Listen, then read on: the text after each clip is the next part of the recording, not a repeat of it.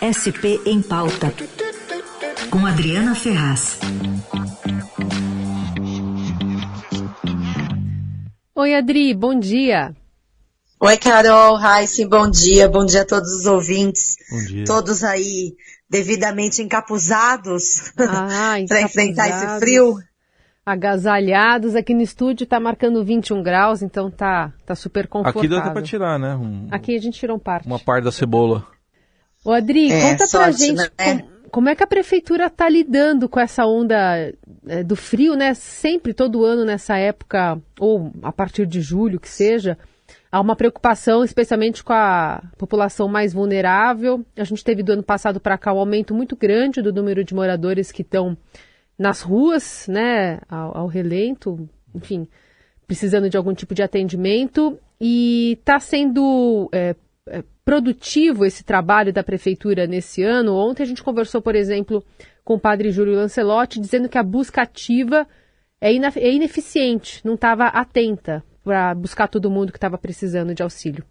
É, a busca ativa, não sei se todo mundo sabe o que é, é, é, é quando as equipes da prefeitura, assistentes sociais, vão às ruas tentar convencer os moradores que ficam nas ruas, né, ao relento, como você falou, tentar convencê-los a passar a noite em um dos albergues da prefeitura. Isso que eles chamam de busca ativa. A gente, como cidadão, a gente pode ligar no número 156 e pedir essa busca se a gente, por acaso, perto da nossa casa, no trajeto para o nosso trabalho, ou sei lá, a gente souber de alguma pessoa vivendo na rua, a gente pode ligar para esse número da prefeitura e pedir essa busca ativa. Quer dizer, pedir que uma equipe vá até o endereço que a gente passe para a prefeitura e que aí eles tentem convencer essa pessoa para o albergue. Realmente essa é a parte mais difícil do trabalho, viu, Carol? Porque além da prefeitura é, tentar esse convencimento, apresentar todas as informações, dizer que no albergue vai ter ali um quarto, vai ter um cobertor, vai ter comida. Apesar disso, muitos moradores de rua não aceitam ir. E aí o padre Júlio Lancelotti apresenta uma série de motivos, né, para que prefe- esses moradores não aceitem. Muitos albergues também não são bons. A gente teve é, denúncias recentes de albergues com problemas, né, até de bichos, de sujeira de pomba nos colchões. A prefeitura diz que agora já resolveu esse problema, era um problema das é, OS terceirizadas que cuidavam. Mas há mesmo entre os moradores de rua muita resistência em ir para esses albergues, passar a noite. Eu mesmo tive experiências pessoais de chamar esse 156. Eu vi a equipe chegando na rua, mas muitos às vezes não querem ir. Agora, no geral, Carol, há uma rede estruturada esse ano, e não é esse ano. Geralmente existe mesmo uma rede da Prefeitura de Solidariedade nesses dias mais quentes. Esse ano isso se antecipou, a gente está em maio ainda, não começou o inverno, e acho que o principal serviço que a gente tem que falar aqui são as tendas que foram montadas em três endereços diferentes da cidade, principalmente praças conhecidas como a Praça Marechal Deodoro, aqui no centro de São Paulo, ou a Praça da Sé mesmo, é, tendas onde a prefeitura está oferecendo cobertor, que é, é claro, obrigação, é a coisa mais essencial, mas além disso, touca, luva e meia. O mes mesmo padre Júlio Lancelotti comenta isso. Por que touca, luva e meia?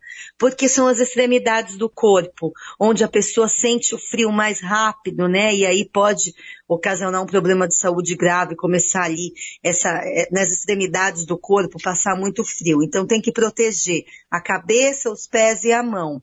Lá também, nessas tendas, é oferecido uma sopa, um chocolate quente durante toda a noite e é oferecida também a vacina contra a gripe, que a gente está vendo os números de Covid aumentando de novo e se misturando de novo aí com a questão da gripe. Então tem que vacinar os moradores de rua, né, Raíssa?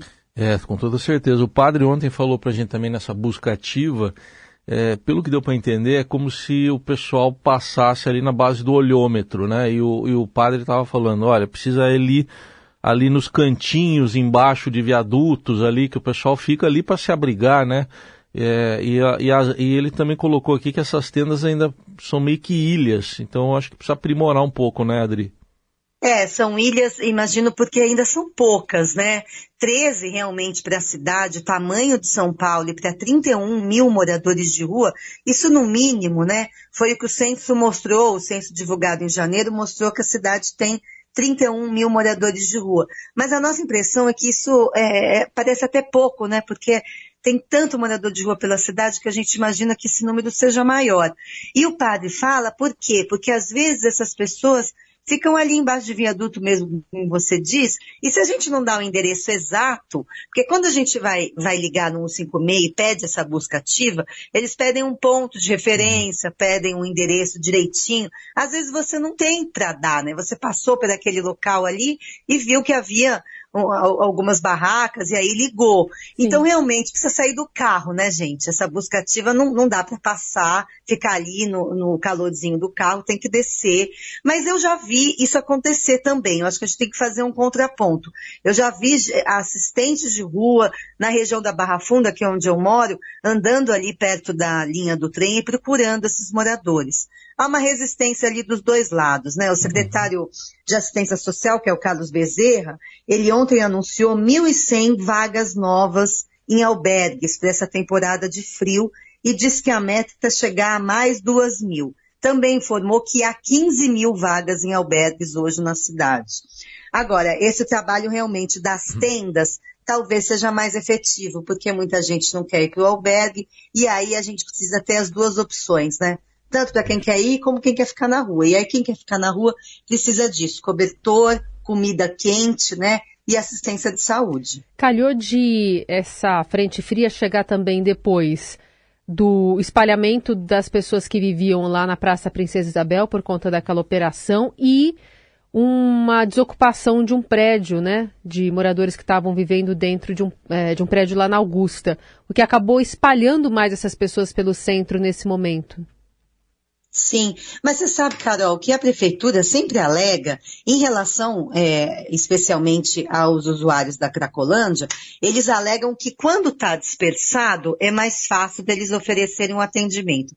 A gente às vezes não entende muito bem essa lógica, né? Mas é uma lógica que a prefeitura é, apresenta dizendo que quando não há um, uma concentração tão grande no mesmo lugar, está um uhum. pouquinho espalhado, é mais fácil do assistente social chegar. Não sei se é bem assim. Eu sei que ali perto da nova Cracolândia, a gente sempre vive falando isso, né, gente? É a mesma Cracolândia de sempre, só muda um pouquinho de endereço naquele quadrilátero ali, do, do mesmo endereço de São Paulo, né? Que é a região do centro, entre a Rio Branco, entre a Avenida São João. Agora está mais perto da São João. Está mais perto dessa barraca, dessa tenda montada na Marechal Deodoro. Imagino que seja a mesma usada, porque no endereço que a prefeitura mandou, na listagem de tendas, não tem nenhuma específica para os usuários de drogas ali da Cracolândia. Então, deve ser o mesmo, o mesmo atendimento. Agora, gente, passando pela cidade, é, é impressionante mesmo, né? É. Como precisa desse atendimento, dessa busca ativa. Esse frio parece que não vai, não, não vai dar uma trégua tão cedo, né? Eu já não, não acompanhei a previsão, vocês já devem dar aí, mas é, precisa intensificar, né? Montaram-se 13 tendas, vamos montar mais, então, né? A prefeitura tem dinheiro, viu, gente, no caixa. Essa semana o prefeito Ricardo Nunes completou um ano no governo, um ano à frente da prefeitura, porque também fez um ano que o então prefeito Bruno Covas morreu, no dia 16 de maio.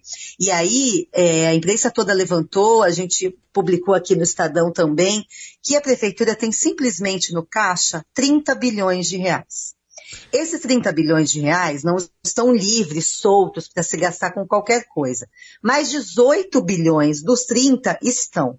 Estão ainda, é, podem ser empenhados, né? Então, empenhados em novas despesas. E aí a oposição, o prefeito Ricardo Nunes na Câmara, todo mundo está cobrando, o pessoal de direitos humanos, que a prefeitura use esse recurso. Você não vai usar em obra, e que também talvez não seja prioridade agora, use de uma forma mais intensa no tratamento, no atendimento a esses moradores de rua durante essa frente fria, né? Pois é, você fez até um amplo trabalho, né, que saiu no, no Estadão sobre esse um ano do, da, da, gestão, também depois da morte do Bruno Covas, como você citou. É, agora, o, esse dinheiro todo também é, tem um tem gente de olho, né? Você fala de um novo parlamentarismo. Como é que é esse parlamentarismo do ex-vereador Ricardo Nunes, que agora é prefeito? É, a gente tentou mostrar como é que o Ricardo Nunes tem governado a cidade, né, Raíssa? Ele não é um político de expressão nacional, ele era pouco conhecido, ainda é pouco conhecido da população, mesmo sendo prefeito da maior cidade mais rica do país. Ele foi vereador antes de assumir o cargo por oito anos, né? Virou vice do Covas e aí virou prefeito. O parlamentarismo branco que a gente citou nessa reportagem, a gente quis se referir a uma espécie de dependência política que o prefeito Ricardo Nunes tem em relação à Câmara, especialmente em relação à figura do presidente da Câmara Municipal, o vereador Milton Leite, que é do União Brasil. A gente fala do vereador Milton Leite, é um político conhecido de São Paulo há muitos anos, e o poder dele só aumenta, né? A gente percebe que ele se torna cada vez mais influente, seja qualquer prefeito que esteja ali no edifício Matarazzo. Mas no caso do vereador, do ex-vereador Ricardo Nunes, essa relação tem se dado de uma forma muito próxima. Não é à toa que Ricardo Nunes aprovou praticamente todos os projetos, todos os mais importantes que enviou à Câmara desde o ano passado para cá. Então, é um, a gente fala de parlamentarismo branco, porque não tem parlamentarismo, cara, na prefeitura, é, não tem nem semipresidencialismo, porque é prefeito, mas para mostrar essa ligação muito próxima entre prefeitura e Câmara Municipal, talvez como nunca houve em São Paulo. Então é isso, governam juntos. Tem gente, viu, que chama o Milton Leite de primeiro-ministro. primeiro-ministro. E, e, essa, essa comparação, por exemplo, com é, o, o, Estado de São Paulo, né, na entrevista hoje de Rodrigo Garcia, ele fala que está parando de chegar dinheiro, parou de chegar dinheiro do governo federal para São Paulo, enquanto para a prefeitura chegou, né? Até por conta dessa questão envolvendo o Campo de Marte que você, que você trouxe aqui para a gente. É, isso porque ele falou que ele não ia politizar e ideologizar nada, né, é, gente? É. Falou que não tem ideologia, né, na entrevista é. que ele concedeu aí ao Pedro Venceslau, nosso colega, e, e, tentou se descolar totalmente do ex-governador João Dória, né? A gente falou na terça-feira aqui no jornal daquele dia D, né? Sim. Que ia acontecer no 18 de maio, que foi ontem, e o PSDB rifou o Dória, e agora a gente percebeu que o Rodrigo Garcia também está rifando Dória e tentando aproximar aí o governo federal do Tá tentando mostrar ao eleitor de São Paulo que o governo federal não está mandando dinheiro, né? Já para a prefeitura, Ricardo Nunes é bem mais próximo do governo federal e conseguiu aquele acordo bilionário com o Campo de Marte. Agora vai ser assim, né, gente? Agora vão, apesar do Rodrigo Garcia falar que não tem, não tem lá, não é esquerda nem direita, não é centro, não dá para entender muito bem o que é, né? Ficou, Ele fala que é para frente. Lembrou... Ele diz que é para frente no comercial, é. É, ele, ele, me lembrou, Heisen, o, o então prefeito Gilberto Kassab, aquela frase é. que a gente que cobre política não esquece, né? Foi Quando aqui, o prefeito. Foi, foi, ele foi aqui criou, na rádio. Ele criou o PSD, né? Quando ele estava governando São Paulo ainda, e, para quem não lembra, ele foi perguntado, mas o PSD é um partido de esquerda ou de direita? Ah, não, não é nem de esquerda nem de direita nem de centro. e agora o Rodrigo Garcia tá nessa, né? Não é nem é para frente, né, que se anda. Vamos ver, né? tá bom, seguimos acompanhando essas marchas aí. Terça-feira a Adriana Ferraz está de volta por aqui. Obrigada, Adri. Obrigada, beijão. Tchau, tchau.